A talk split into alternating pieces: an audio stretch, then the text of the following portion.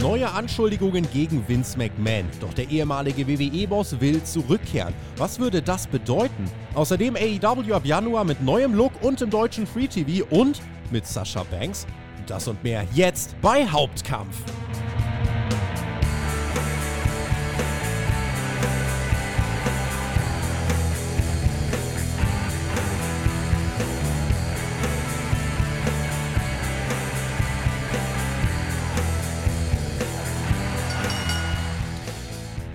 Ein letztes Mal heißt es in diesem Jahr. Herzlich willkommen bei Hauptkampf, eurem Wrestling Talk vom Spotfight Wrestling Podcast, Deutschlands größter Pro Wrestling Podcast. Mein Name ist Tobias Enke und ich freue mich, dass ihr ein letztes Mal regulär 2022 hier mit einschaltet. Wenn natürlich ganz krasse Sachen passieren, organisieren wir euch auch noch eine Breaking News Ausgabe, wann auch immer das demnächst noch erforderlich ist. Wir sind ja exzellent aufgestellt, um da auch zu reagieren. Und für gewöhnlich, wenn ich weg bin, wird es ja eigentlich nie langweilig. Man hat uns hier aber zum Abschluss echt nochmal ein paar dicke Themen auf die Teller geworfen daran werden wir uns jetzt satt diskutieren und das wird mit mir machen. Nochmal ein lieber Mensch aus dem Team unserer News-Redakteure von drüben, vom großen Kanal. Der Jill ist nämlich heute für uns in diesem letzten Hauptkampf des Jahres mit am Start. Er hat schon die ein oder andere Review hier auch auf dem Podcast-Kanal miterlebt. Ist enger Weggefährte auch vom 5-Sterne-Chris da. Auch ganz, ganz liebe Grüße und nur das Beste. Und in diesem Sinne, Jill, äh, ich freue mich auf den letzten heißen Tanz bei Hauptkampf im Jahr 2022. Ja, hallo Tobi, hallo liebe Zuschauer. Ich mache heute nochmal so ein bisschen den äh, John Cena für die Leute, die SmackDown schon gesehen haben und lass mich gegen Jahresende nochmal hier blicken. Freue mich nochmal dabei zu sein und mit dir über ja, die interessanten Themen, die diese Woche so auf uns zugekommen sind, zu quatschen. Das letzte Mal, als wir geredet haben und auch das letzte Mal, als ich weg war dann, das war nämlich, glaube ich, kurz nach unserer Ausgabe, kam heraus, Vince McMahon tritt zurück und jetzt äh, reden wir heute unter anderem darüber, Vince McMahon äh, hat erneut einige Anschuldigungen gegen sich und will aber zurückkehren. Also das wird gleich unser erster großer Block. War ja generell also ein verrücktes Wrestling-Jahr 2022, wenn man überlegt, dass Stone Cold Steve Austin dieses Jahr ein Main Event von WrestleMania bestritten hat. Äh, haben gefühlt alles schon wieder verdrängt. Ähm, bist du schon in der Lage, so ein bisschen kleines Resümee zu ziehen, so ein bisschen ein Fazit zu ziehen zum Wrestling-Jahr 2022? Hast du schon begriffen, wie krass das war? Ja, irgendwie schon. Vor allem, wenn du jetzt direkt auf Stone Cold WrestleMania so zu, zu reden kommst, die Meldung geht da irgendwie unter, wenn man sich anschaut, was sonst alles so passiert ist. Also da, ja, ja. Ne, wie du sagst, man verdrängt das quasi schon, dass das, also der Rest überwiegt wirklich so.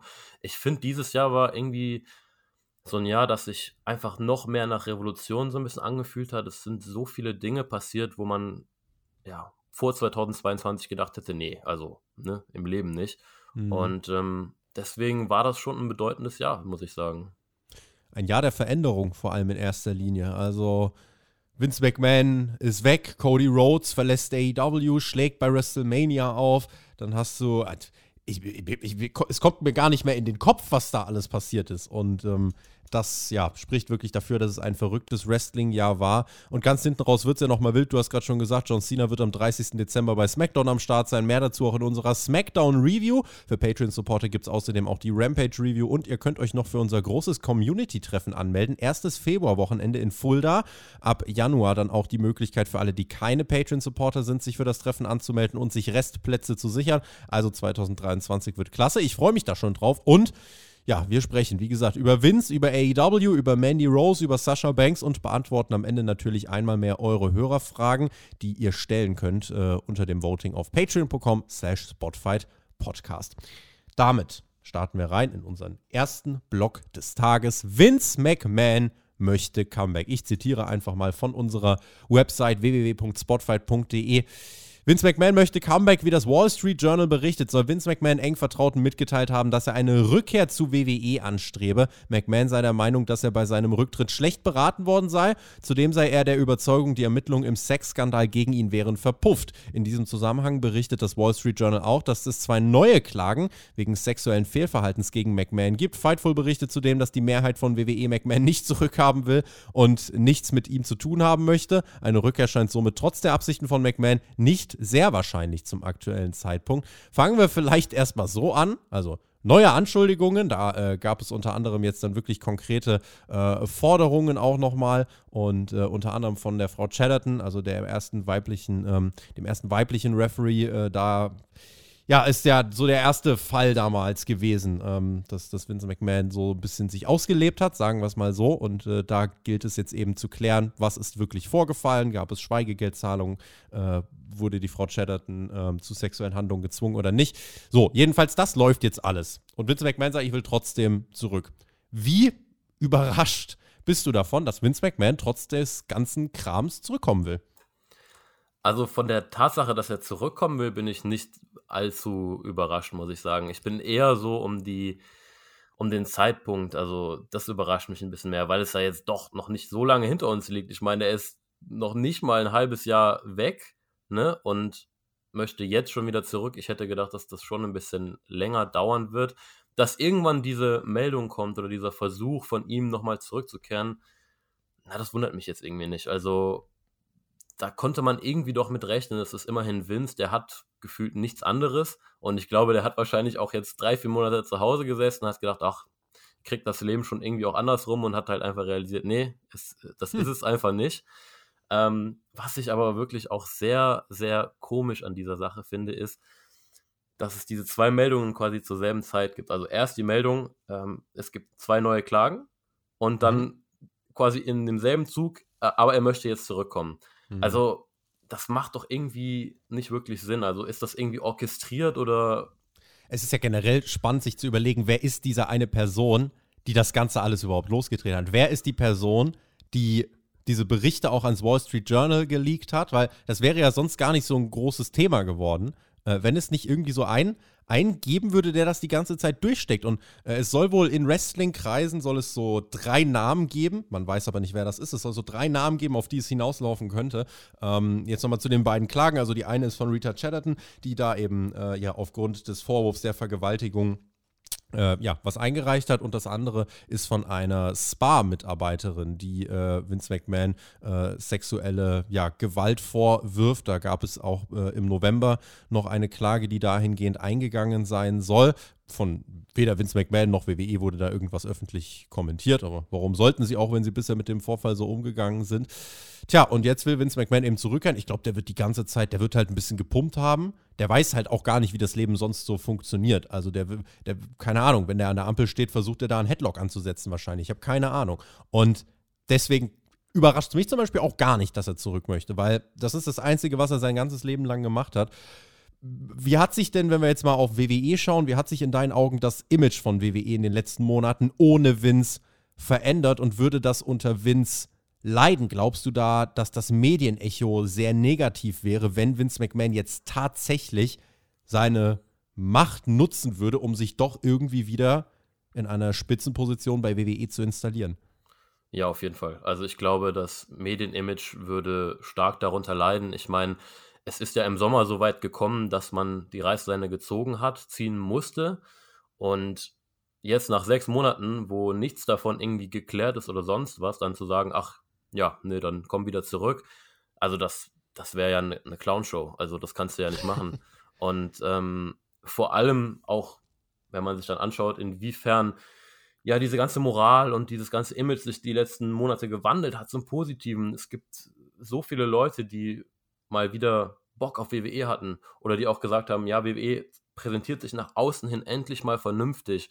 Ähm, das können jetzt auch Kleinigkeiten sein. Äh, es gibt ja genug Änderungen die, die, die in dieser kurzen Zeit vorgenommen wurden. Und da jetzt zurück zu Vince zu gehen, also das kann ich mir nicht vorstellen. Ich glaube auch, ich habe ja eben von einer möglichen Orchestrierung gesprochen, ist ja nicht ausgeschlossen, dass es Leute innerhalb der WWE gibt, die quasi gehört haben, okay, es gibt irgendwie Rumblings, dass Will zurück, äh, dass äh, Vince zurück möchte. Er hat irgendwie Leuten mitgeteilt, er strebt das an. Dann hauen wir mal direkt, direkt die nächsten Meldungen raus, damit das wieder schön ne, verpufft, diese, diese äh, Ziele von ihm oder dieses Ziel zurückzukommen. Das ist ja alles möglich. Deswegen, also ich sehe da aktuell keine Chance. Also wenn WWE da sich keinen Fehltritt leisten will, dann halten sie da so viel Abstand von, wie es nur geht. Vince McMahon ist halt noch immer Mehrheitseigner, beziehungsweise er hat noch immer die meisten Anteile, was auch ähm, Board of Directors, was da die Voting Power angeht. Er hält noch immer also viele Aktien und so weiter. Also, der Mann ist da schon noch äh, tiefer drin, als man das denken könnte. Aber das liegt auch daran, dass es nie irgendwie ein Urteil jetzt gegeben hat, dass er das auch nicht tun müsste. Insofern, er hat sich von seiner offiziellen Position zurückgezogen, aber ist jetzt nicht so, dass er da ähm, von, von seinem Einfluss komplett ausgeschieden ist. Die ersten Reaktionen auf diese Vince-Anschuldigung damals, das muss ich sagen, überrascht mich bis heute. Es war nicht dieses krasse Medienecho, wie ich es gedacht hätte, trotzdem. Also es war schon negativ und man war schon irgendwie, oh, krass, aber es war halt innerhalb der WWE und auch innerhalb der Bekannten, des Bekanntenkreises von Vince, das waren alles offene Geheimnisse, dass es da, dass, dass da irgendwelche Vorfälle gewesen sein sollen. Und auch viele WWE-Mitarbeiter wussten das. Ja, und dann wurde es halt bekannt. Und im Endeffekt, ja, das Medienecho, es war schon, es war da. Und man hat auch dann mal News-Ausgaben extra dazu gemacht und wir haben Podcast dazu gemacht, aber erstmal, ja, war es halt, was halt, ja, gut, Vince McMahon, hm, kann, man, kann man ihm zutrauen. Der richtig krasse Knall kam ja dann erst, ähm, als er dann zurückgetreten ist. Und selbst da würde ich nicht mal sagen, dass da die Medienwelt richtig ausgerastet ist. Also da muss ich sagen, bis heute finde ich, find ich krass, ähm, wie das Wrestling-Business da vielleicht auch gar nicht so beleuchtet wird. Stell dir mal vor, das wäre irgendeinem ähm, High-Profile Bundesliga- äh, Owner oder Trainer oder so passiert. Also was glaubst du, wie, wie heftig das zum Beispiel gewesen wäre? Ja. Deswegen, ähm, ich glaube, Wrestling als Sportart ist da noch mal, weiß nicht, ob die, ob die da einfach noch mal so ein bisschen außerhalb des Mainstreams fast so einen kleinen Deckmantel haben, ob Wrestling so verpönt ist, dass man, sagt, ah, was sollen wir darüber berichten mittlerweile? Ähm, das ist einfach so ein bisschen, ja, wenn ich aufs Image von WWE gucke, was mich da beschäftigt. Wenn wir inhaltlich auf WWE gucken, Gibt es für dich irgendwas, was sich bei WWE seit dem Abgang von Vince McMahon verschlechtert hat? Verschlechtert, das ist eine gute Frage. Um nochmal ganz kurz darauf zurückzukommen, um diesen Vergleich herzuziehen. Wir brauchen mhm. ja nur für Freunde der NFL das Thema Deshaun Watson anzusprechen.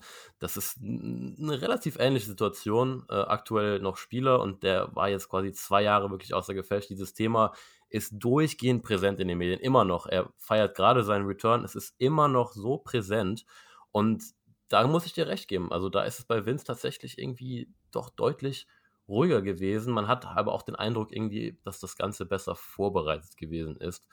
Ähm, um auf die Frage zurückzukommen, hat sich irgendwas verschlechtert? Also mir fällt eigentlich auf Anhieb nichts ein. Ich finde, es gibt so viele Verbesserungen und das, damit meine ich nicht mal unbedingt jetzt die großen Änderungen, ähm, weil es meiner Meinung nach auch gar nicht so viele riesige Veränderungen gibt, aber einfach diese Basics, die man eigentlich von der Wrestling Promotion erwartet, die Vince aber einfach eliminiert hat. Also sei es logisches Booking, ähm, alles irgendwie sich relevant anfühlen zu lassen, ähm, ausgiebige Matchzeiten, da wo sie angebracht sind.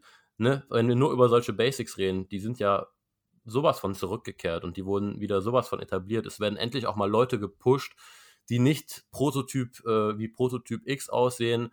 Ähm, das macht so viel mehr Spaß. Also deswegen kann ich eigentlich nicht sagen, dass sich irgendwas verschlechtert hat. Eine Sache, die mir jetzt einfällt, ähm, die für mich ein absolutes No-Go war, auch jetzt noch retroperspektivisch, war dieser Failed Cash-In von Theory auf den United States Titel. Das verstehe ich bis heute nicht. Ich finde, man hat es super danach gemacht. Man hat es wirklich super umgewandelt, ja, um Theory jetzt quasi wieder neu aufzubauen.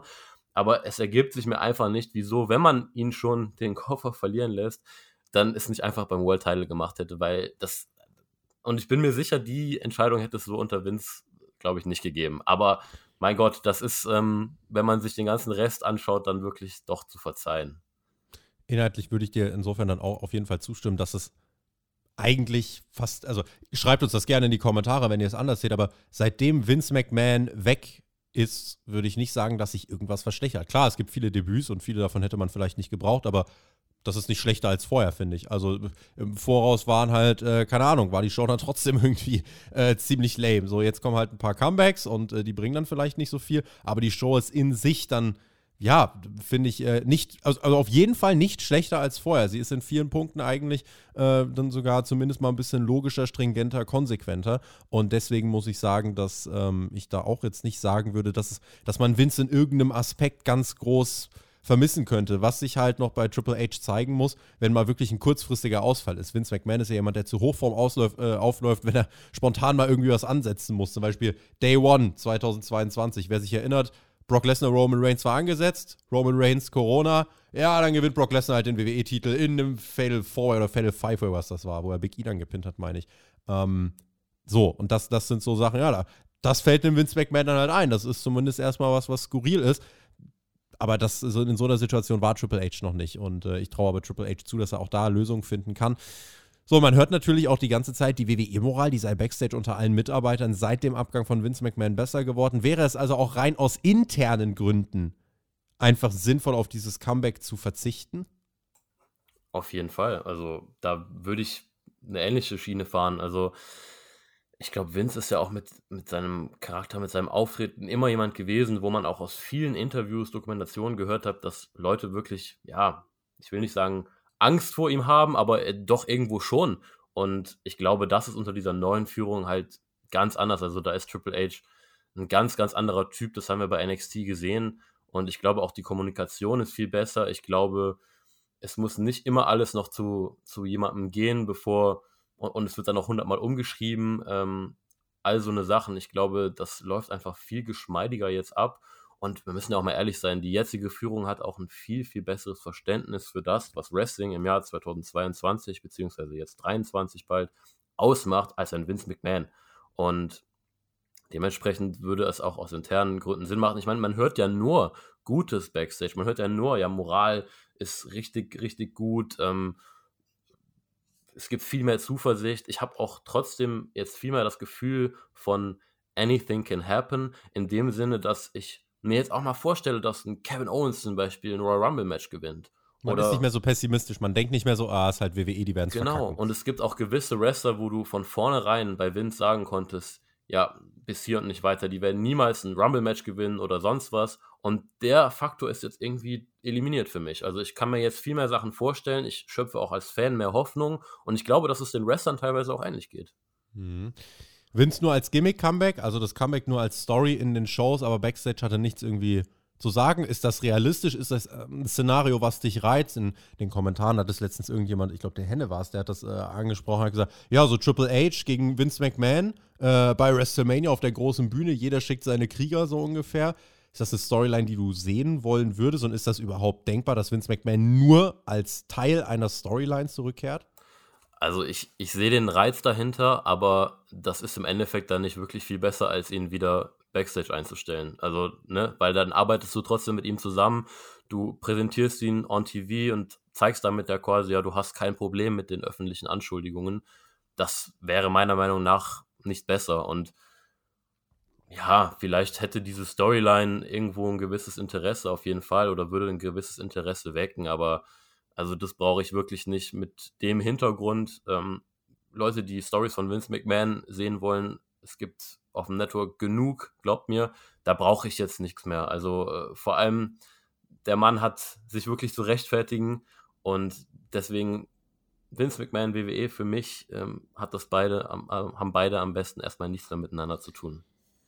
Vince McMahon in einer Fehde mit Triple H, das ist halt, ich weiß nicht, also Vince würde sich halt im Zweifelsfall auch als Sieger wahrscheinlich bucken. Es ist, es ist kontrovers und wir wissen, Kontroversität kreiert Geld im Wrestling. Also das hättest du auf jeden Fall. Und du hast ja schon gesehen, bei den, äh, wie WWE überhaupt darauf reagiert hat. Die Anschuldigungen, dann rumorte man, tritt Vince McMahon zurück. Was macht man? Man schickt ihn irgendwie ein paar Wochen in Folge bei Raw, bei SmackDown raus, um völlig belanglos die Show zu eröffnen. Aber einfach nur, um das mitzunehmen. Einfach nur, um diesen kontroversen Vince McMahon-Auftritt zu zeigen. Und Insofern, ich würde nicht komplett ausschließen, dass sowas eventuell noch passieren könnte. Es ist Wrestling. Aber ich sag mal so, wenn Vince so zurückkehrt, Vince kehrt nicht als Teil einer Storyline zurück. Vince kehrt entweder ganz zurück oder wirklich dann, also wenn er in den TV-Shows zu sehen ist, dann buckt er das auch. Und er würde bucken, er würde Entscheidungen wieder treffen und er würde wieder Einfluss nehmen auf die Sachen und wie sie laufen. Denn Vince McMahon ist keiner, der sich dann unterordnet und keiner, der sagt, ja, ich setze mich jetzt in die Ecke und gucke zu und mache das, was ihr mir sagt. Das ist nicht Vince mhm. McMahon. Und deswegen, äh, ja, würde ich sagen, wenn er, wenn er wieder im TV ist, dann hat er auch definitiv so mehr Zügel wieder in der Hand. Ähm, deswegen, ja, muss man überlegen. Ansonsten die andere Alternative wäre, er kommt zurück, man macht überhaupt keinen großen Deal draus und er übernimmt Backstage halt wieder Sachen. Aber wüsste ich nicht, warum man das wollen sollte. Also es gibt jetzt eigentlich nichts in den letzten Monaten. Da gibt es einfach zu viele Erfolge. Clash at the Castle, gute Pay-Per-View-Rezensionen. Ähm, jetzt Rumble-Verkaufszahlen sind super. WrestleMania-Ticketverkäufe sind super. Es gibt keinen Grund zu sagen, wir müssen reagieren und zu zurückgehen. Und deswegen muss ich sagen, gibt es aus vielerlei Hinsicht für mich Argumente dafür zu sagen, Vince McMahon sollte man eigentlich wirklich versuchen fernzuhalten. Ob er das selber so sieht, wie, ich bin auch der Meinung, wenn er zurück will, dann wird er zurückkommen. Da wird ihn keiner von abhalten können. Ähm, das ist einfach so, das ist so seine Persona. Ich weiß nicht, hast du die, hast du die Vince McMahon-Doku gesehen, die jetzt vor kurzem auf Weiß kam? Nee, habe ich leider noch nicht. Ähm, mhm. Ich habe ein bisschen was dazu gelesen. Ähm, ich stimme dir aber auch in dem Punkt zu, dass er auf keinen Fall nur für eine On-Air-Rolle zurückkommen würde. Also das ist einfach nicht Vince. Ne? Wenn der kommt, dann hat er was zu sagen, auf jeden mhm. Fall. Ähm, ob das jetzt so einfach ist, zu sagen, ja, wenn er zurück will unbedingt, dann wird er das schaffen. Ich weiß es nicht, weil diese ganze Transition, die sowieso früher oder später kommen muss. Ich meine, Vince ist jetzt auch kein junger Mann mehr, ne? Also ja, ja. Äh, das muss früher oder später kommen und so wie das gerade alles läuft, kann ich mir beim besten Willen nicht vorstellen, dass er das jetzt in Zukunft irgendwie zurückkommt. Wäre auf jeden Fall ein dunkles Szenario. Also bei der Doku hast du auch nicht viel verpasst. Die war im Endeffekt, die ging 90 Minuten und davon waren 70 Minuten Dark Side of the Ring Recaps, die es eh schon gab. Also von Folgen, die es bisher schon gab, wo halt Ausschnitte waren, in denen äh, es um Vince McMahon ging. Okay. Ähm, hinten raus war dann noch so ein, ein bisschen was Neues, äh, aber jetzt auch nichts, nichts Weltbewegendes. Aber zumindest ist durch die Doku auch nochmal rausgekommen, äh, dass Vince McMahon, oder deswegen bin ich auch nicht überrascht, Vince McMahon ist jemand, der, er spielt nach seinen Regeln und der Mann ist so reich und hat so krass viel in diesem Business einfach schon abgeschüttelt, was gefühlt kein anderer Mensch auf dieser Welt hätte abschütteln können. Dass, dass auch das jetzt für ihn absolut kein Novum wäre, einfach zurückzukehren, einfach zu sagen, so, okay, es wäre halt verpufft und ich bin jetzt wieder da. Einfach weil, so, da, das, er sieht das als seine Bestimmung für sein Leben. Er kann nur das machen. Was anderes kann er nicht, weiß er nicht, wie es geht. Und deswegen ist auch die Auffassung, dass äh, viele gesagt haben, Vince McMahon hört erst dann auf, wenn er stirbt in der Gorilla Position. Und ähm, klingt makaber, aber ist tatsächlich so. Das ist jetzt die Frage, ob Vince McMahon dann jetzt sagt, ja, so wird es auch sein und ich komme jetzt nochmal zurück, bis es nicht mehr geht. Oder ob man ihn irgendwie raushält, dass man ihn unter der Hand zurückbringt, geht eigentlich nicht, weil es ein börsennotiertes Unternehmen und wenn du eine hochrangige offizielle Position wieder besetzt, muss das in irgendeiner Art und Weise kommuniziert werden und es würde auch rauskommen. Und das wäre auch, also das wäre noch, noch ekliger eigentlich, wenn du dann sagen würdest, so, Vince McMahon kommt zurück, aber wir erzählen keinen davon und versuchen es geheim zu halten. Das ist ja auch, also als Company wirst du da kein gutes Licht auf dich. Deswegen, hm. und die Beziehung zwischen Vince, Hunter, Stephanie, Nick Khan, rein was das Business angeht, sind da, glaube ich, schon unterschiedliche Auffassungen. Das kann man, glaube ich, mittlerweile schon sagen. Ich weiß jetzt nicht, wie es privat ist dann mit äh, Triple H und mit Stephanie. Aber ich finde, gerade wenn du dir anschaust, wie eben Triple H die Sachen angeht, seine Philosophie, auch wenn er Wrestling von, Triple, äh, von Vince McMahon gelernt hat, seine Philosophie und seine Denkweise zu Pro Wrestling im Jahr 2022 und darüber hinaus ist eine andere als bei Vince. Und gerade wenn ich auf die Vergangenheit gucke, Triple H war ja quasi, bevor er in diese Position jetzt gekommen ist, wurde der ja quasi abgesägt, weil NXT für gescheitert erklärt worden ist. Und da siehst du schon, also das ist nicht 100% nur äh, ne, äh, Blümchen, Blümchen zwischen den beiden, sondern ich glaube, Vince und Triple H, da gibt es schon Spannung. Wie es mit Stephanie ist, pff, kann man auch nur spekulieren, ob die businessmäßig auch das anders sieht. Ich glaube, die hat ihren Vater schon lieb, aber ja, es ist also Business und Familie und Leben muss man da, muss man da schon trennen. Und deswegen, ja, ganz schwierig einzuordnen, wie die das sehen würden, wenn Vince da zurückkehren würde, ne? Ja, ich glaube, was man auch viel gelesen hat über die letzten Wochen und Monate, ist, dass die Einteilung halt jetzt viel krasser geworden ist. Also, dass es viel besser geworden ist. Nick Khan, der wirklich so ne, das Geschäftliche, das Wirtschaftliche regelt. Ähm, mhm. Triple H, der ganz klar das Kreative äh, beherrscht und Stephanie dann, die dann irgendwo so ein bisschen dazwischen hängt. Und ich glaube. Marketing. Ja, und ich glaube, wenn Vince da dann auch wieder dazwischen funken würde, da, dann hätten wir wieder eine, eine ganz andere Struktur wahrscheinlich. Und der wird wahrscheinlich alles irgendwie in einem machen und äh, die Ideen der anderen noch umwerfen. Natürlich, wenn man so in so einer Familie dann auch zusammenhängt, ist das immer ja, das kann schon schwer sein. Also, das kann ich mir gut vorstellen. Und ich bin mir auch sicher, dass ähm, Triple H und Vince da oft äh, Kopf an Kopf äh, gekommen sind. Shane war ja auch immer so jemand, der da gar nicht mit klargekommen hm. ist. Ne? Den sehen wir ja mittlerweile auch gar nicht mehr. Das ist ja jetzt nicht erst äh, letztes Jahr so eskaliert, da gab es ja auch schon andere Phasen. Also ich glaube. Auf Shane können sie gefühlt am meisten alle verzichten. Ja, und ich glaube, da, da gibt es wirklich äh, viele Beispiele, wo es mit Vince einfach wirklich sehr, sehr schwer ist. Und mein Gefühl sagt mir auch, innerhalb der WWE versucht man ihn so gut es geht davon zu überzeugen, halt dich fern, so, es muss sowieso irgendwann passieren, was jetzt passiert. Es läuft gerade gut und ich kann eigentlich nur hoffen, dass sie damit Erfolg haben. Damit machen wir unseren Vince McMahon-Blog zu. Ich bin sehr gespannt auf eure Kommentare zu diesem Thema. Wollt ihr Vince McMahon zurückhaben oder sagt ihr auch, na, das ist es nicht? Oder seid ihr auch in dem Camp, was sagt, ey, es ist kontrovers und das wäre nochmal eine Storyline? Ähm, muss man halt sagen, also das wäre eigentlich echt kein realistisches Szenario, dass Vince McMahon nur als Teil einer Storyline zurückkommt. Deswegen, ja, schreibt uns da gerne eure Einordnung zu in die Kommentare. Das ist Hauptkampf, das interaktivste Format, was es hier gibt auf dem Kanal. Also beteiligt euch sehr gern mit. Wir beteiligen uns nun an einer Diskussion um All Elite Wrestling.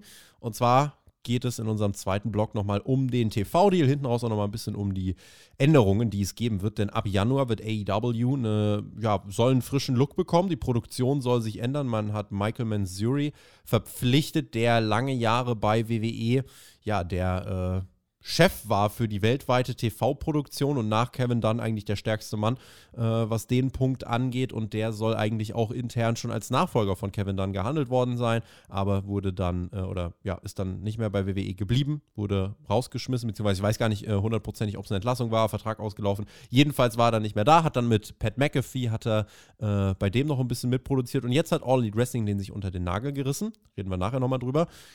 Ab Januar wird sich bei AEW nämlich auch für deutsche Fans etwas ändern, denn AEW hat einen neuen TV-Deal und wird ab Januar 2023 in Deutschland im Free TV laufen. Genauer gesagt bei D-Max Dynamite dann Sonntag um 23.15 Uhr und Rampage in der Nacht von Montag auf Dienstag um 0.15 Uhr. Beides auf D-Max, beides im Free TV. Es gibt die Folgen dann jeweils äh, für zwei Wochen noch im Catch-up, kostenlos auf dmax.de auch online zu sehen in der Mediathek.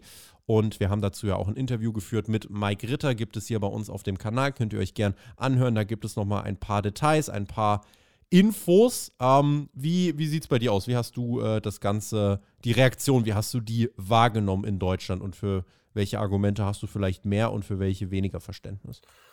Also ich habe natürlich jetzt nicht alle Reaktionen wahrgenommen. Ich muss sagen, ich habe tatsächlich das Gefühl, dass es teilweise doch schon echt negative Reaktionen gab, weil ich glaube, viele sich das irgendwie ein bisschen ja, anders vorgestellt haben, vor allem was die Uhrzeiten angeht.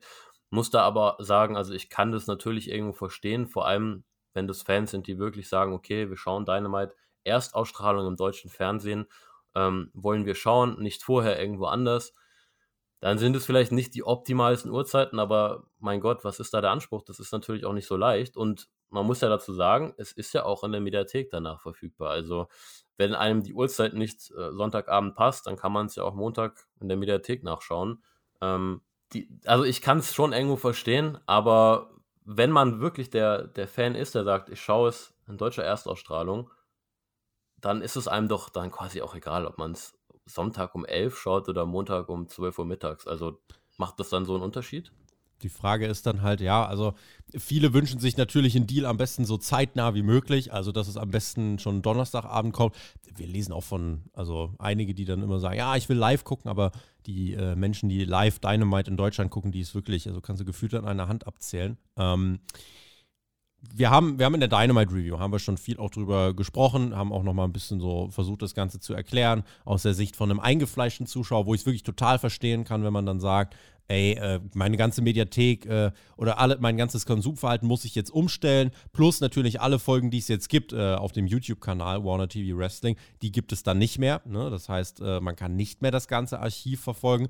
Wenn man jetzt möchte, kann man sich natürlich alle YouTube-Videos runterladen. Also wer sagt, ich will aber alles gucken, dann äh, macht das sehr gerne. Also die Möglichkeit gibt es ja noch bis Ende Januar, äh, bis zum 29. Und insofern, ja, und danach ist das halt weg was, was mir immer so ein bisschen dann fehlt, ist halt wirklich so ein bisschen das Verständnis dafür, da, das wird jetzt gesehen wie der schlechteste TV-Deal in der deutschen Wrestling-Geschichte, aber mir fehlt so ein bisschen einfach der, der Blick dafür, das ist jetzt nicht der letzte TV-Deal im besten Fall, sondern wenn AEW gut ankommt, kann es halt der erste Schritt sein, um danach noch besseren Deal zu haben. Und klar, der Deal ist jetzt erstmal, gerade zumindest für bestehende Fans, ist der Deal in vielen Punkten eine negative Umstellung.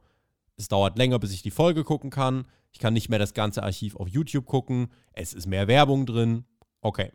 Es gibt für Fans, die wirklich unmittelbar gucken wollen, die Möglichkeit, äh, aber Grauzone, wir empfehlen das ausdrücklich nicht, über ein VPN, ein AEW Plus-Abo in einem anderen Land, gibt es theoretisch die Möglichkeit, äh, AEW auch früher dann zu sehen. Wer das machen will, kann das tun. Ähm, dann kann man das Sky-Abo, was man vielleicht jetzt aufgenommen hat, das kann man dann kündigen und kann dann eben AEW dann dort verfolgen. So, und ansonsten, ja, gibt es dann eben ab dem 29. Januar die Möglichkeit über D-Max.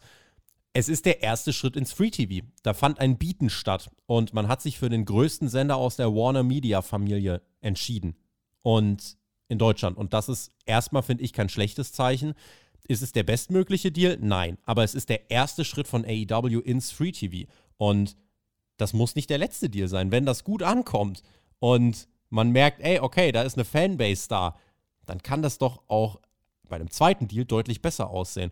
Und es, ich finde es immer ein bisschen schwierig dann zu erwarten, dass man, wenn man aus einem Pay-TV und von YouTube kommt, dass man dann direkt einen Primetime-TV-Deal kriegt. Das ist nicht der Fall. Und äh, das sollte man sich einfach mal ein bisschen dann vor Augen führen, dass die Erwartung einfach, die, die kann man nicht erfüllen. Und dazu kommt, wir verdienen mit unserem News-Kanal, beziehungsweise auf unserem News-Kanal haben wir mehr Aufrufe als die AEW Dynamite-Shows zum Beispiel in äh, Deutschland. Ja, also wir kriegen ähm, mehr Aufrufe als Dynamite und Rampage auf dem Warner TV Wrestling-Kanal. Und ich weiß, was wir mit unserem YouTube News-Kanal verdienen. Und weiß daher, dass es lächerlich ist, dass wir mehr Geld verdienen als All Elite Wrestling. Und das also mit YouTube. Und da überlegt doch einfach mal auch in diese Richtung. Wir sollten, also wir sollten mit Spotify nicht mehr Geld verdienen als All Elite Wrestling mit seinen TV-Rechten in Deutschland, oder? All Elite Wrestling ist doch mehr wert. Und deswegen ist ein TV-Deal wertvoller als ein YouTube-Deal. Und ja, ihr könnt dann nicht mehr mit eurem Adblocker die Werbung überspringen. Aber so funktioniert es halt leider. Und es wird AEW helfen, mehr Geld zu verdienen. Es wird AEW helfen, hoffentlich mehr neue Zuschauer zu gewinnen und dann eben mit einer vergrößerten Fanbase einen neuen, besseren TV-Deal auf die Beine zu stellen. Und wenn das jetzt, dieser Deal mit D-Max, der erste Schritt dahin ist, muss ich sagen, habe ich dann kein Problem damit. Verstehe natürlich die Kritik, wie gesagt. Ähm, es ist erstmal eine Umstellung. Es ist durchaus was auch mit negativen Auswirkungen für die, die jetzt schauen. Aber die, die jetzt schauen, das ist halt, ähm, ja, die müssen dann jetzt diese Pille schlucken fürs große Ganze. Und ähm, ja, das ist dann leider erstmal der saure Apfel, in den man vorerst beißen muss, wenn es denn dann besser werden soll.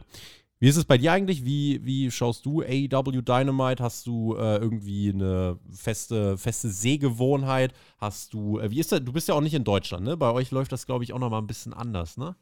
Ja, genau. Also ich habe, soweit ich weiß, gar nicht wirklich eine großartige Möglichkeit. Also, ne, das auch nochmal so als Vergleich, Perspektive. Mhm. Äh, ich meine, Belgien ist auf jeden Fall auch ein kleineres Land, aber ähm, nee, bei mir ist es tatsächlich so, ich habe da jetzt nicht immer die, die legalsten Wege, wie ich äh, Dynamite jetzt verfolge. Da sage ich, auch, sag ich auch ganz offen und ehrlich. Ähm, deswegen fällt es mir wahrscheinlich auch schwerer, so diese Perspektive eines Zuschauers zu haben, der das wirklich über ein deutsches Abo jedes Mal verfolgt und jetzt, wo du es auch nochmal thematisiert hast, ist, also ich kann es natürlich verstehen, dass Leute sich darüber aufregen. Es ist ja auch generell so, ne, schauen wir mal auf den Fußball jetzt zum Beispiel. Mittlerweile musst du gefühlt äh, 47 Abonnements abschließen, damit du jedes Spiel sehen kannst, ob es jetzt von der WM ist, von der Champions League, was weiß ich. Ähm, und allein diese Umstellung ist natürlich immer irgendwo nervig. Aber die Perspektive ist halt das große Ganze. Ne? Man, man darf jetzt auch nicht denken, dass AEW irgendwie dasselbe ist wie WWE, was die Reichweite angeht und was die Views angeht. Das ist nicht so leicht, überhaupt ins Free TV zu kommen und so zu expandieren, auch in andere Länder. Und da stimme ich dir dann auch zu. Ne? Das, da, da muss man auch erstmal diesen Schritt jetzt gehen und schauen, ähm, wie das ankommt. Und hoffentlich kommt es gut an. Und dann mhm. bieten sich da vielleicht auch wieder ganz neue Möglichkeiten wir, wir haben auch die Reaktion mehrfach bekommen, YouTube ist ja größer und wichtiger als Free TV. Beziehungsweise YouTube ist lukrativer als ein, als diese Sendezeiten, die AEW jetzt hat. Und da würde ich jetzt mal wirklich abwarten, denn selbst wenn AEW nur, nur in An- und Abführung dann von 40, 50.000 gesehen wird im TV, sie verdienen deutlich mehr Geld. Und das ist dann leider einfach die sinnvollste Entscheidung. Würde euch diese Liga gehören, würdet ihr diesen Deal dann auch so schließen?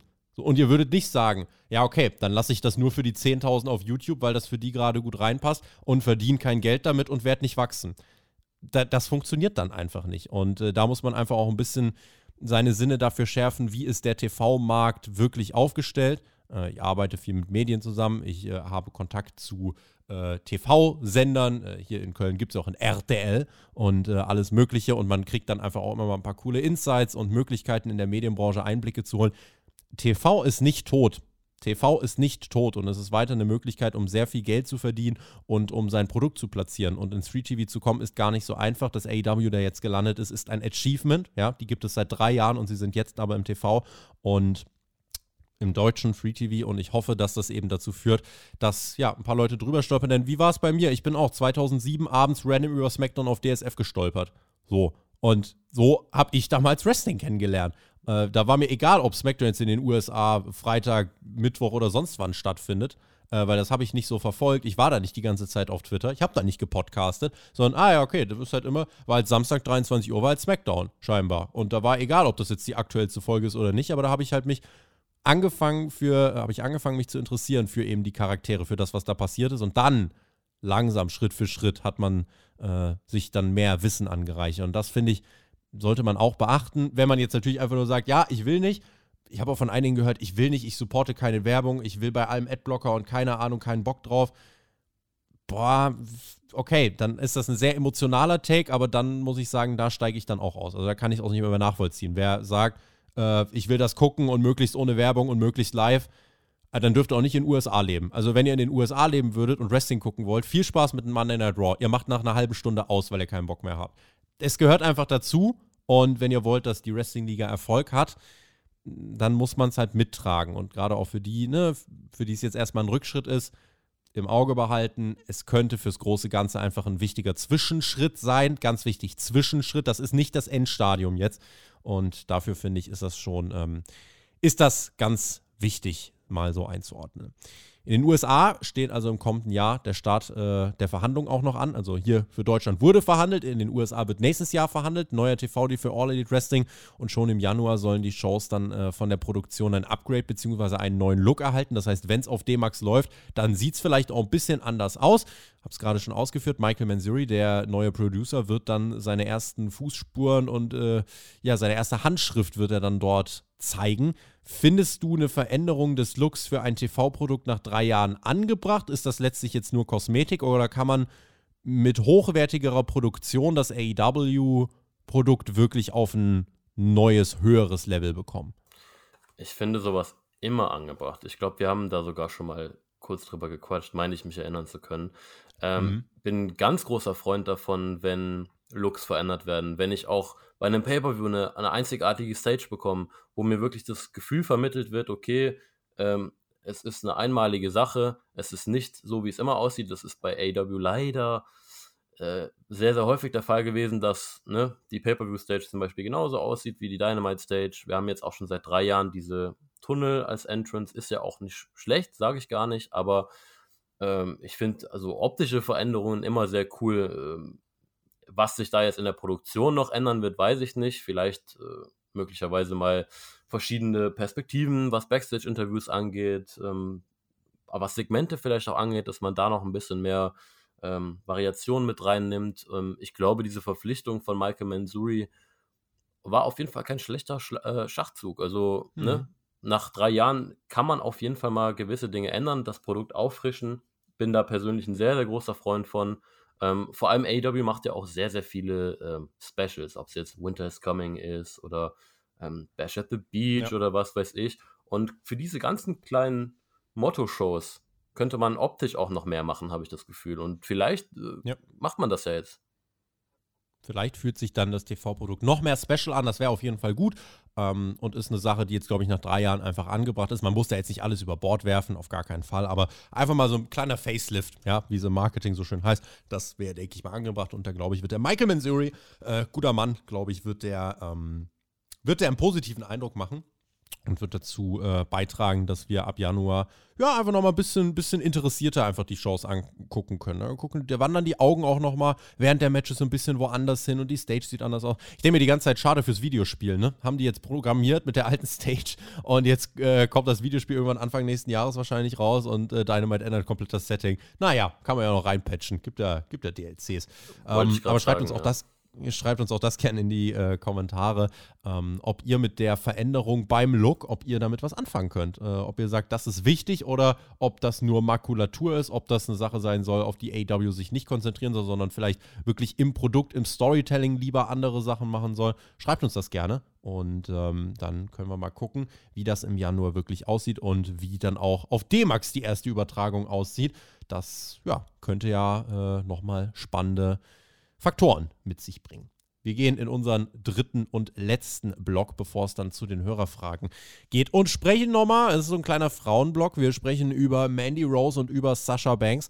Ähm, ich zitiere nochmal zwei Newsmeldungen von unserer Website. Mandy Rose entlassen, wie Fightful berichtet hat, WWE Mandy Rose entlassen. Erst vor kurzem ist herausgekommen, dass Rose freizügigen Content auf einer äh, Fantime-Page gegen Honorar verkauft. Der Content sei nicht mit den Werten von WWE zu vereinbaren und würde sich außerhalb der vereinbarten Parameter befinden. Deswegen sah die Company sich gezwungen, Rose den Women's Title bei NXT nach 413 Tagen abzunehmen und sie zu entlassen. Dazu sollte man wissen, dieser Titelwechsel sonst war bei dem NXT-Special im Januar geplant, äh, auch zu Roxanne äh, Perez. Also das war jetzt einfach nur ein bisschen vorgezogen, aber es war ein Last-Second-Call. Und äh, ein Update zu dieser Meldung, neue Informationen zur Entlassung von Manny Rose. Wie wir berichteten, ähm, wurde Manny Rose aufgrund ihres von der WWE als problematisch angesehenen Contents auf der Plattform Fantime entlassen. Neuen Berichten von Dave Meltzer zufolge musste bereits die vergangene NXT-Ausgabe aufgrund dieser Situation umgeschrieben werden. So war es ursprünglich nicht der Plan, den Titelwechsel von Mandy zu Roxanne Perez bereits zu früh zu vollziehen. Allerdings haben Shawn Michaels, als er durch Matt Bloom auf den Content aufmerksam gemacht wurde, die Entscheidung getroffen, dass Rose die NXT Women's Championship schnellstmöglich verlieren muss. Informationen von Brian Iris zufolge war WWE zwar bereits vorher bekannt, dass Rose online freizügigen Content zum Verkaufen Verkauf anbiete. Jedoch habe sie mittlerweile eine Grenze überschritten, durch die sie für die WWE als nicht mehr tragbar gesehen wurde. Wie stehst du zur Bewertung von WWE zum Content von Mandy Rose? Den macht sie jetzt tatsächlich nicht erst seit gestern, das ist schon länger, aber WWE hat es jetzt erst dann rausgefunden scheinbar. Ich habe im Netz viel Verwirrung wahrgenommen oder fast schon, ob dieser fast schon panischen Art und Weise, wie schnell WWE sie dann auf einmal vor die Tür gesetzt hat. Wie ordnest du das ein? Also, das ist schon ein schmaler Grad irgendwie. Man weiß ja jetzt nicht genau, wie die Situation sich entfaltet hat. Also, ob die Offiziellen wirklich total überrumpelt waren von diesem Content oder ob sie jetzt einfach letztlich erst diese Grenze überschritten hat. Ähm, trotzdem, wenn ich mir mal so zu, also wenn ich mal so zurückblicke, WWE mit dem Thema Nacktheit wirklich, ja, immer sehr, sehr streng gewesen. Also ähm, ich weiß noch, Page vor ein paar Jahren, da erinnert sich ja auch jeder dran. Ähm, ich hatte damals schon irgendwie damit gerechnet, dass die vielleicht auch entlassen wird. Und ich glaube, der einzige Grund, warum sie nicht entlassen wurde, ist, weil sie das, weil das quasi gegen ihren Willen alles passiert ist. Ne? Also sie hat ja nicht geplant. Wurde nicht verkauft für Geld. Genau. Und das ist halt eben der Unterschied. Ähm, viele haben ja auch gesagt, ja, WWE sexualisiert Mandy Rose doch total und jetzt macht sie das auch privat ein bisschen und wird dafür bestraft. Ich weiß halt nicht, ob es so einfach ist. Also, ne, ich habe dann halt immer im Hinterkopf, WWE ist immer noch oder möchte immer noch ein familienfreundliches Unternehmen sein. Und wie ist es denn, wenn irgendein Achtjähriger auf Twitter eingibt Mandy Rose und auf einmal kommt da irgendwie ein Video Ne? Oder ein, ein Achtjähriger sollte Twitter bitte in erster Linie gar nicht erst benutzen.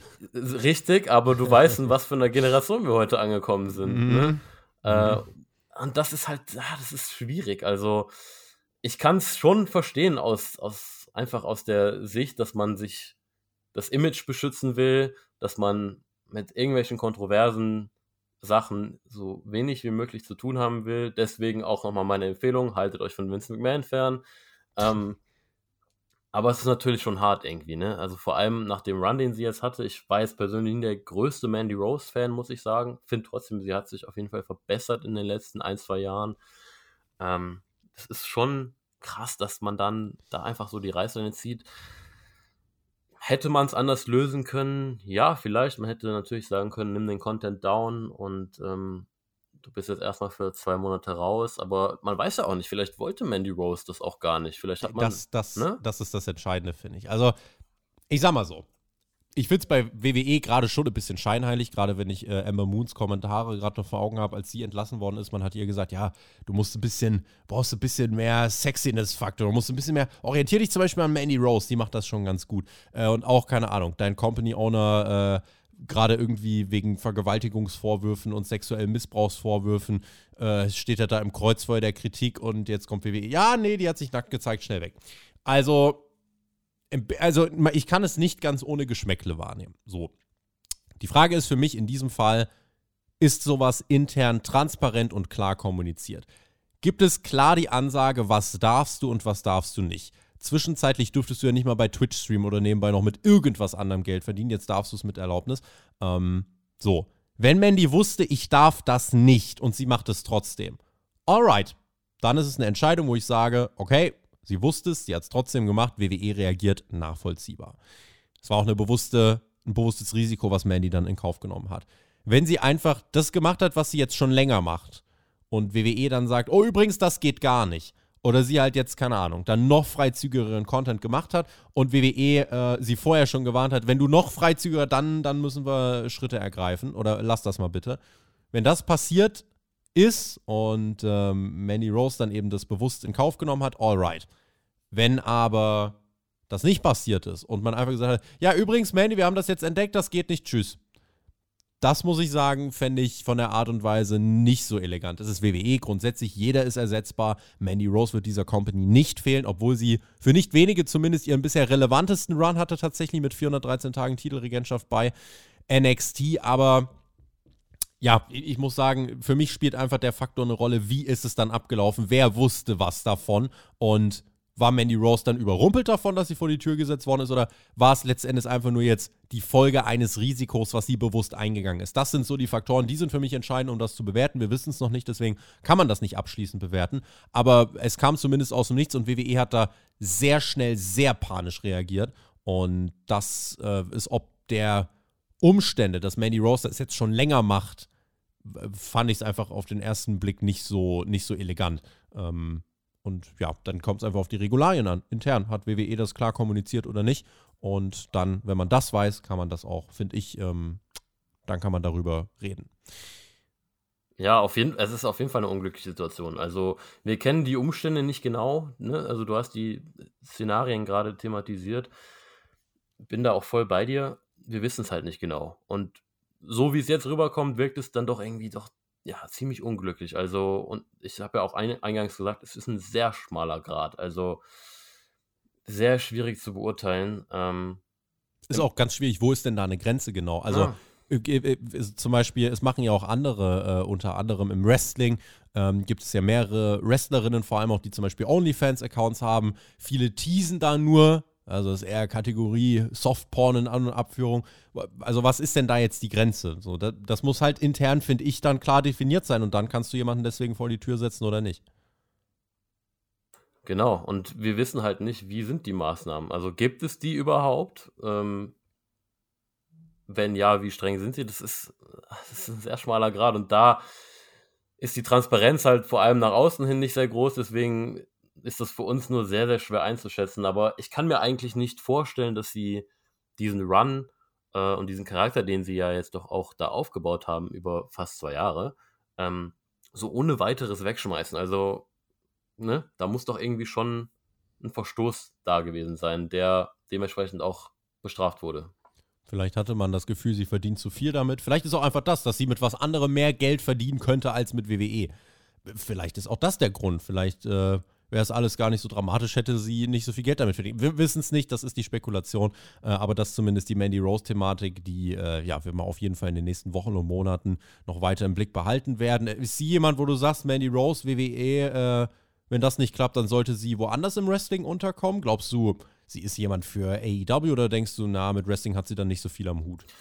Nee, also ich glaube, sie würde nur so richtig bei WWE funktionieren. Also ich habe ja auch mhm. eben schon gesagt, ich war jetzt persönlich nie der größte Fan von ihr. Also ich finde, sie hat sich auf jeden Fall einen coolen Charakter aufgebaut bei NXT. Im Ring hat es immer so ein bisschen gemangelt für mich persönlich, auch wenn sie sich verbessert hat. Ähm, deswegen so ein Run im Main-Roster, ja, hätte vielleicht funktionieren können, vor allem wenn sie mit Impact reingekommen wäre, so. Ähm, aber sie ist halt irgendwie nicht das, was so zu AW zum Beispiel passt. Also ich finde, dafür vertritt sie so ein bisschen im Wrestling die falschen Werte. Nicht jetzt durch ihren Content, sondern einfach, sie ist halt jemand, der sehr auf Charakter basiert ist, Promo, Look und weniger aufs Wrestling. Und das ist ja eigentlich das, was nicht so unbedingt jetzt zu AW passt. Passt Sascha Banks zu AW? Schon deutlich eher, ja. Mhm. Da gibt es ja im Moment ganz, ganz viele brodelnde Gerüchte. Also Sascha Banks, wir wissen mittlerweile, Rush Giris Berichte aus dem Spätsommer waren korrekt. WWE hat sich auf ein Vertragsende mit Sascha Banks im Sommer geeinigt. Sie darf aber bis zum 1. Januar 2023 keine Wrestling-Bookings annehmen. Und jetzt wissen wir, sie soll bei New Japan's Wrestle Kingdom auftreten am 14. Januar. Sie soll einen Stardom-Termin gebuckt bekommen haben. Und natürlich die ganz großen Spekulationen gibt es mit Blick auf AEW im Kia Forum eine Partnerin für Saraya, die da eben äh, Sasha Banks, Mercedes Banks, Mercedes Varano, wie auch immer heißt. Da kommt gerade sehr viel Bewegung um Sasha Banks rein. Glaubst du, da entsteht jetzt ein, richtiger Hype um Sasha Banks? Kann man das so formulieren? Ist halt die Frage, wie du Hype jetzt genau definierst. Also ist Sasha, ist Sasha Banks wirklich so ein absoluter Game Changer? Ich weiß es nicht. Also ich glaube nicht, dass sie jetzt die Cody Rhodes Wirkung hat von letztes Jahr. Ne? Also so groß empfinde ich sie jetzt nicht.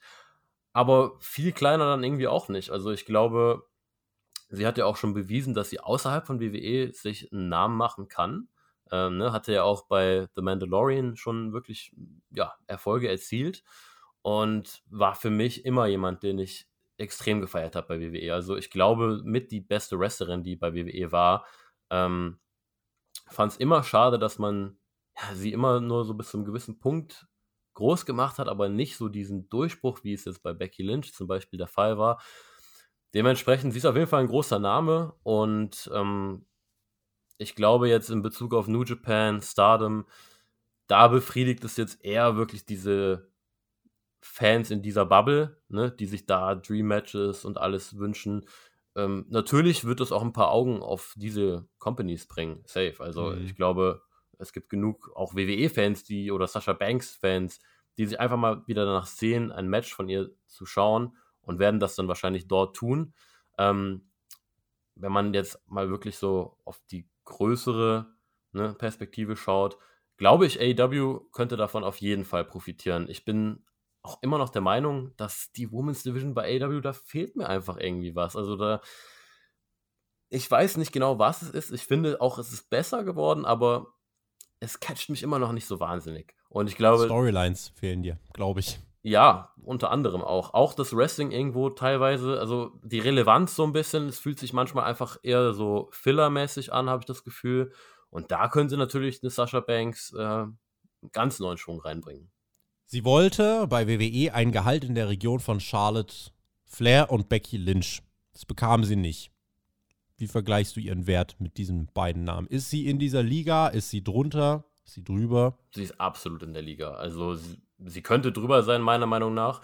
Ich habe ja gerade eben schon gesagt, ich fand sie als Wrestlerin wirklich immer genial. Also wahrscheinlich sogar, also besser als Becky Lynch in meinen Augen. Ähm, wenn wir jetzt aufs Wrestlerische nur schauen. Ähm, aber selbst auch mit ihrem Character Work, also ich kann es nicht verstehen. Es gibt da jetzt auch Reports, die sagen, ja, sie hat das von WWE gefordert. WWE wollte es nicht bezahlen, deswegen hat es nicht funktioniert. Richtig. Und wenn es so einfach ist, dann kann ich das nicht verstehen. Also da hat WWE sich dann wirklich was durch die Finger gehen lassen, weil das Talent, den Look, die Ausstrahlung, sie hat alles. Also ich frage mich dann, woran soll es scheitern? WWE hat ja auch Geld ohne Ende. Also wenn sie das gefordert hat, dann liegt es nicht daran, dass man es nicht bezahlen kann, sondern dass man es nicht bezahlen will. Also das ist dann die wichtige Einordnung. Und WWE lässt sie dann jetzt bewusst woanders auftreten, weil man ihren Wert, ja, deiner Meinung nach dann unterschätzt. Schreibt da auch gerne eure Position zu in die Kommentare. Ähm, ja, und das ist, ich muss sagen, es wundert mich zumindest, dass man sagt, ja, nee, das, das, das verdient sie nicht. Ob man ihr einfach da noch ein bisschen böse ist für die Vergangenheit oder was da genau die Hintergründe sind.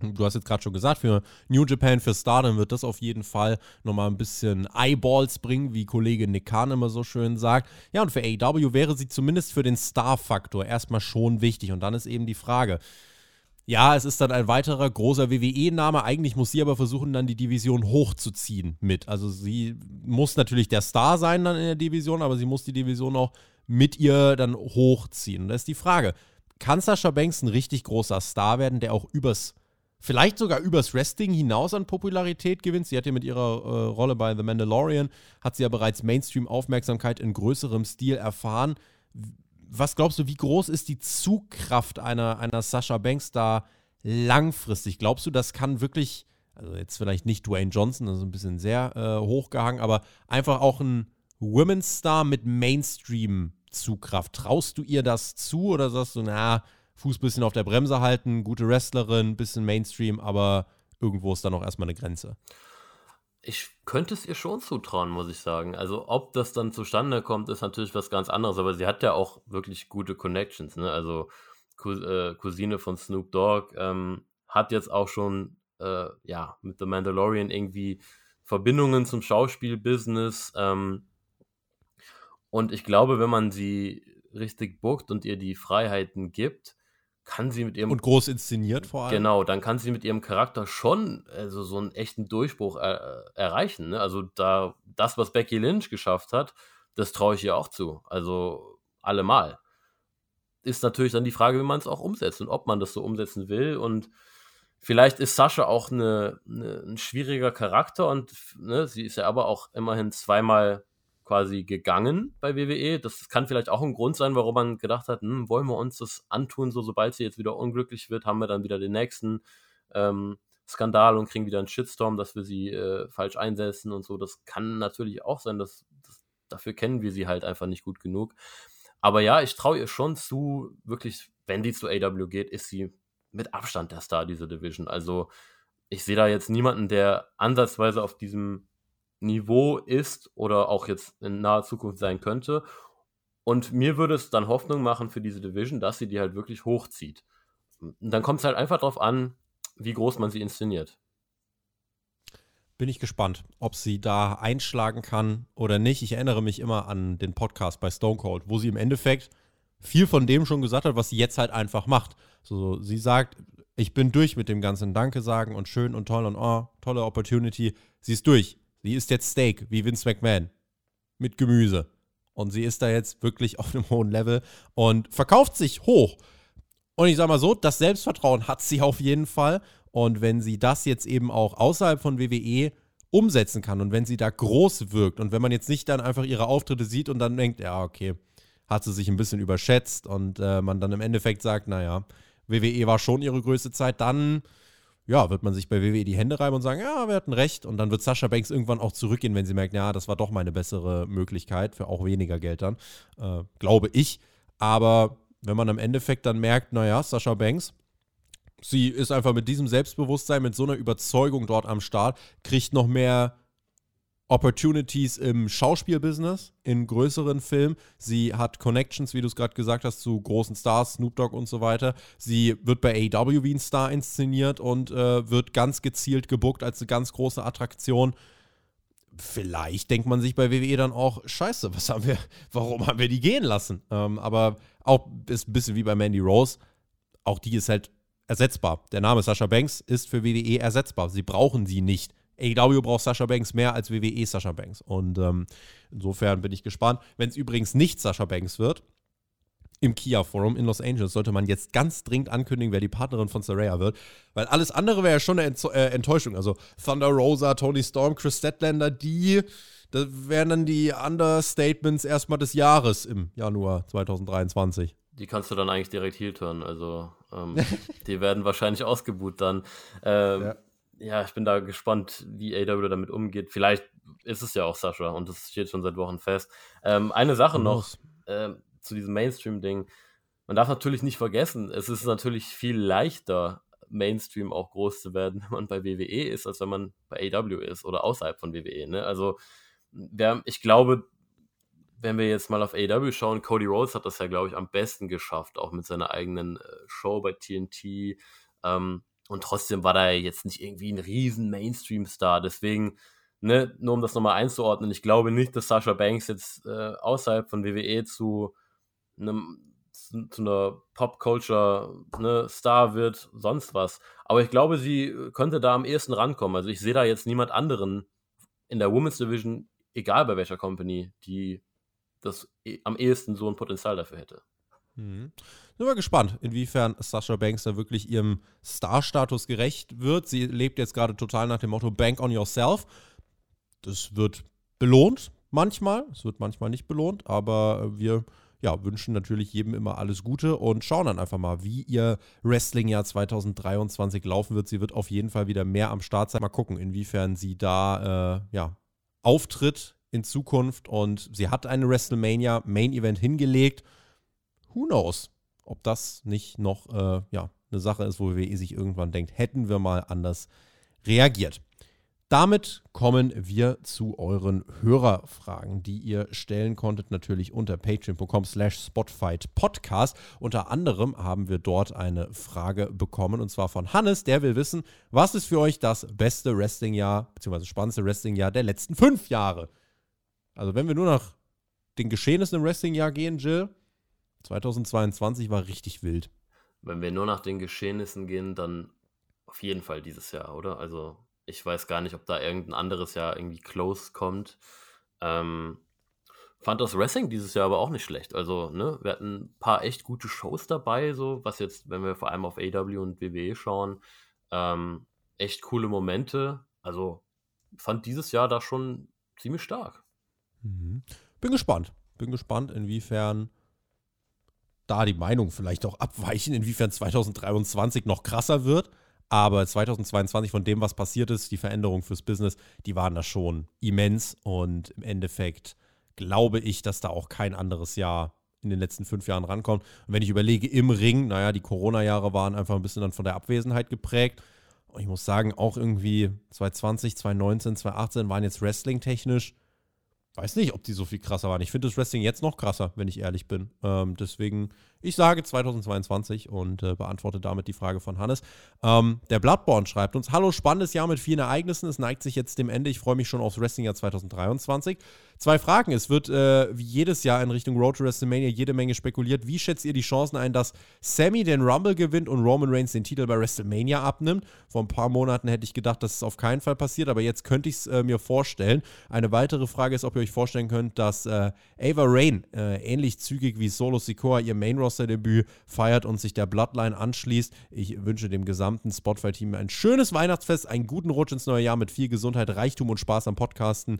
Liebe Grüße aus dem noch winterlichen Flensburg von Mario. Vielen, vielen lieben Dank, Bloodborne, für deine liebe Frage, für deine lieben Grüße. Wir wünschen dir natürlich auch äh, einen ganz besinnlichen, ruhigen Jahresendspurt und äh, vielen lieben Dank für deine Frage. Fangen wir mal so an.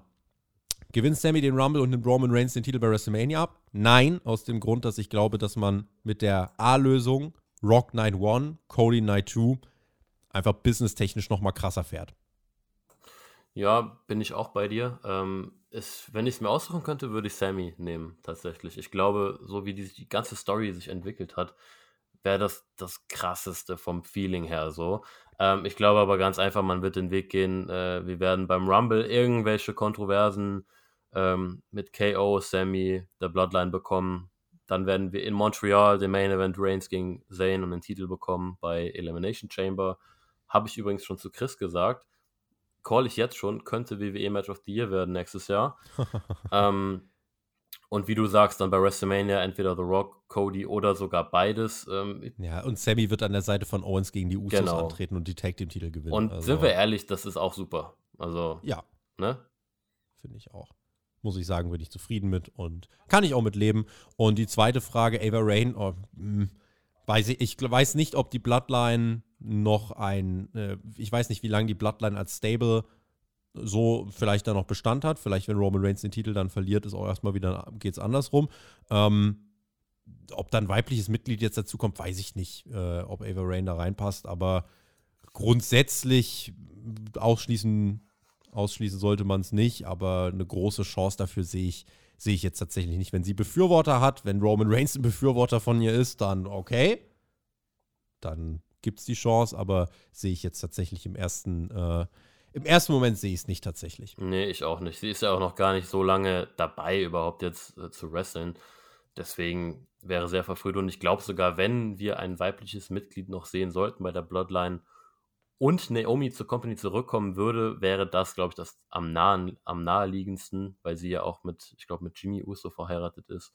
Ähm, ich glaube, da tust du ihr auch jetzt keinen Gefallen mit. Also sie ist ja, äh, also Tochter von The Rock, wir können sie auch mal so ansprechen. Es, sie wurde halt nicht irgendwie Johnson oder irgend sowas genannt. Man nennt sie halt Ava Rain, sodass man überhaupt nicht drauf kommt, dass sie die Tochter von The Rock sein könnte. Ähm, aber sehe ich halt auch nicht, dass das zum Beispiel in der Story mit Reigns, wenn die kommt, das, das, das wäre, weiß ich nicht, aus welchem Grund man sie da irgendwie mit reinholen sollte, ehrlich gesagt. Nee, sehe ich auch nicht. Wobei man aber auch sagen muss, äh, abgesehen davon, ich glaube, Solo Sikoa ist einer der besten NXT Call-Ups vom Booking her, die wir je hatten. Also, ja, ne, man macht einen Fall. extrem guten Job damit. Also, wenn man da jetzt noch jemanden hochholen würde, ne, könnte man auf jeden Fall Hoffnung haben, dass man die auch gut da reinbringt. Aber ich, ich brauche es persönlich nicht. Wir haben noch eine Frage vom Lukas. Eine generelle Frage. Wie seht ihr die allgemeine Stellung von Dirt Sheets im Wrestling aus reiner Fansicht? Überwiegt das Positive, dass ihr über vieles informiert seid oder doch das Negative, dass die Illusion und Überraschung verloren geht? Kann man Stunden dann diskutieren. Einfach mal kurze Einschätzung. Ja, man kann auch den Hauptkampf dann einfach mal auf fünf Stunden strecken, wenn man will.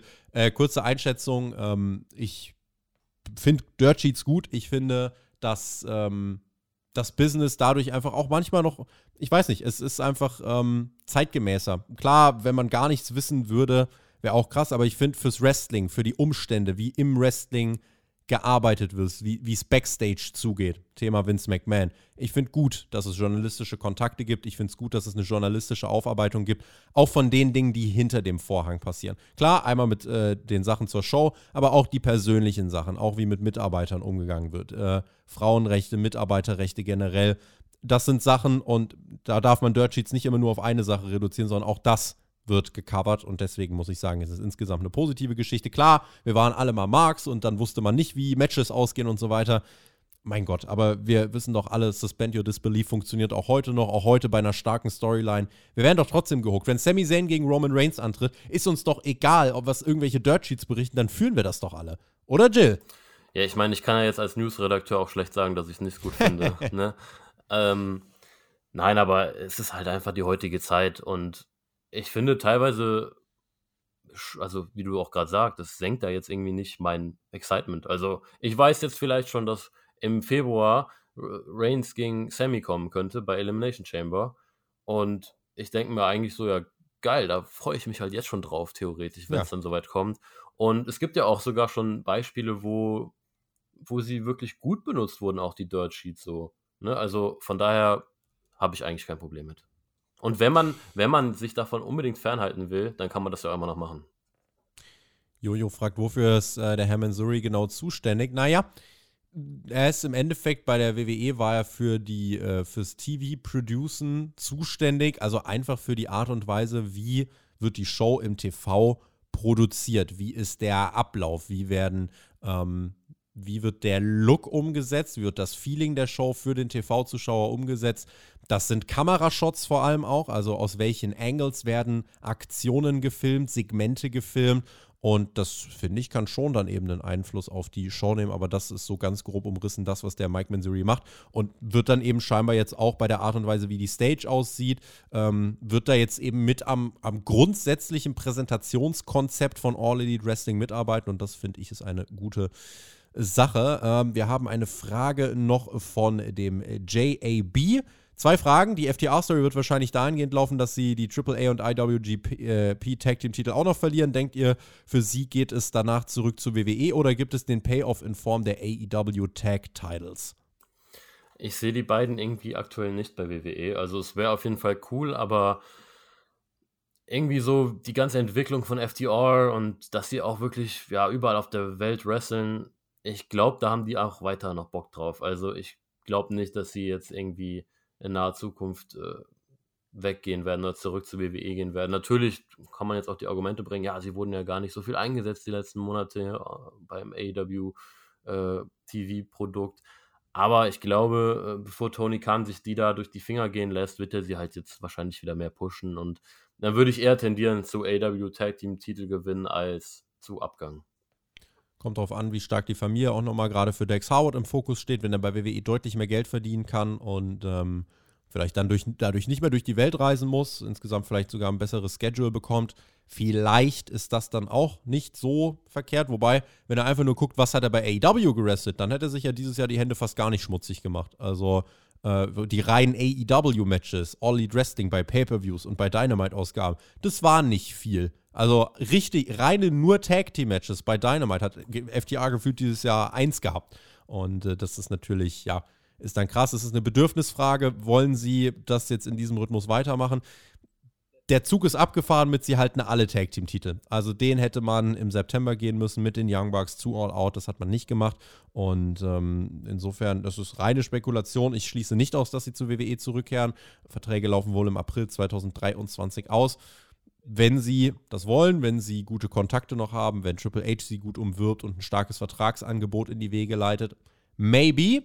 Wenn sie sagen, nein, wir wollen weiter krass catchen und wir wollen vor allem bei AEW nochmal Tag Team Gold gewinnen, dann können sie auch dort bleiben. Aber äh, ob sie nochmal wirklich so durch die ganze Welt dann weiter touren, das ja, wird sich dann noch zeigen. Äh, und die zweite Frage von JAB äh, ist noch: Was ist eure Meinung zum WXW Bild Plus Deal? Äh, WXW streamt ja sein Anniversary äh, unter anderem über Bild Plus. Das hat für viel ähm, Kritik gesorgt, Kritik, die ich nachvollziehen kann. Man hat ein Fanforum äh, initiiert, dann noch Anfang äh, dieser Woche, wo man auch nochmal ähm, versucht hat, das alles ein bisschen zu erklären. Ähm, ich sag mal so, den Grundgedanken, mehr Menschen anzusprechen, beziehungsweise eine größere, ein größeres Publikum anzusprechen, den verstehe ich.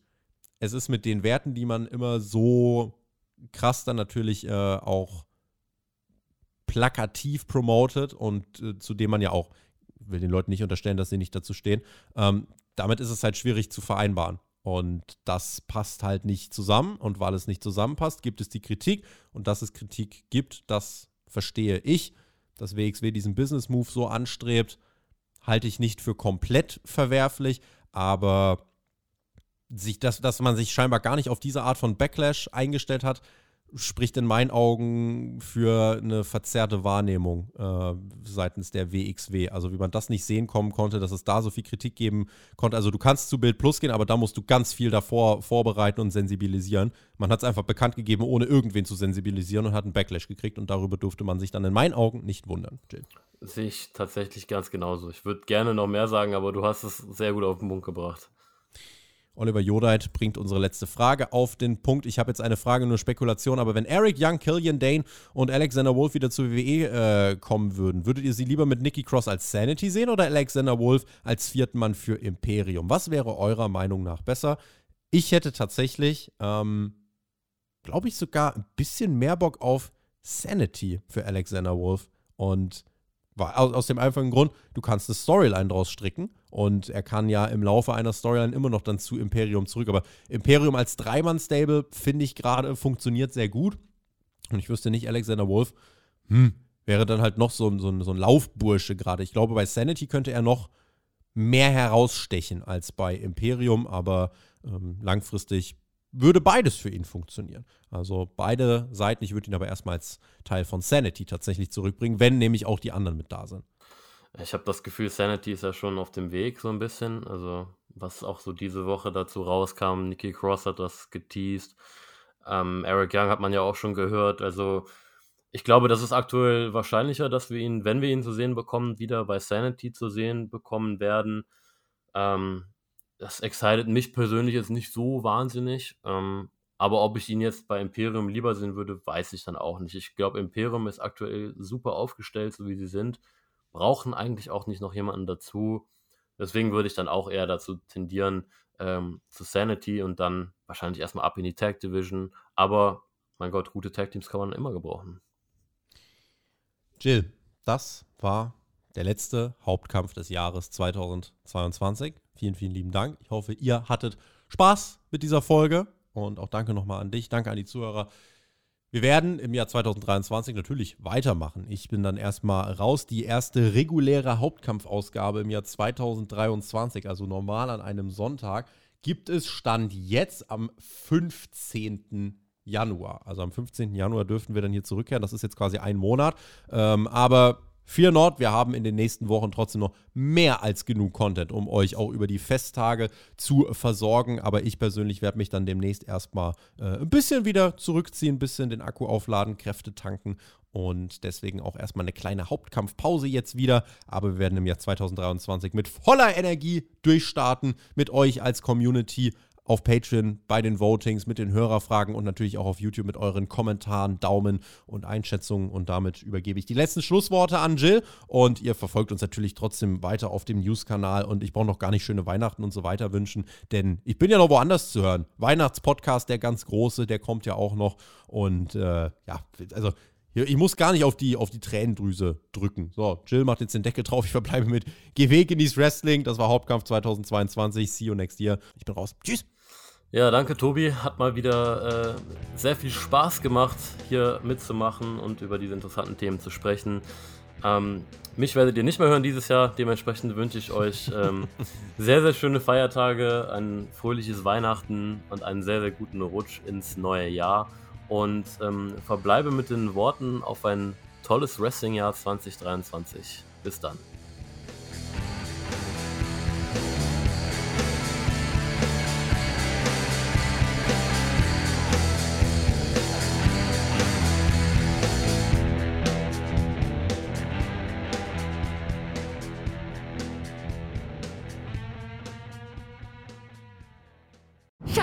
Ich bin neu verliebt. Was? Da drüben. Das ist er. Aber das ist ein Auto. Ja, eben. Mit ihm habe ich alles richtig gemacht. Wunschauto einfach kaufen, verkaufen oder leasen. Bei Autoscout24. Alles richtig gemacht.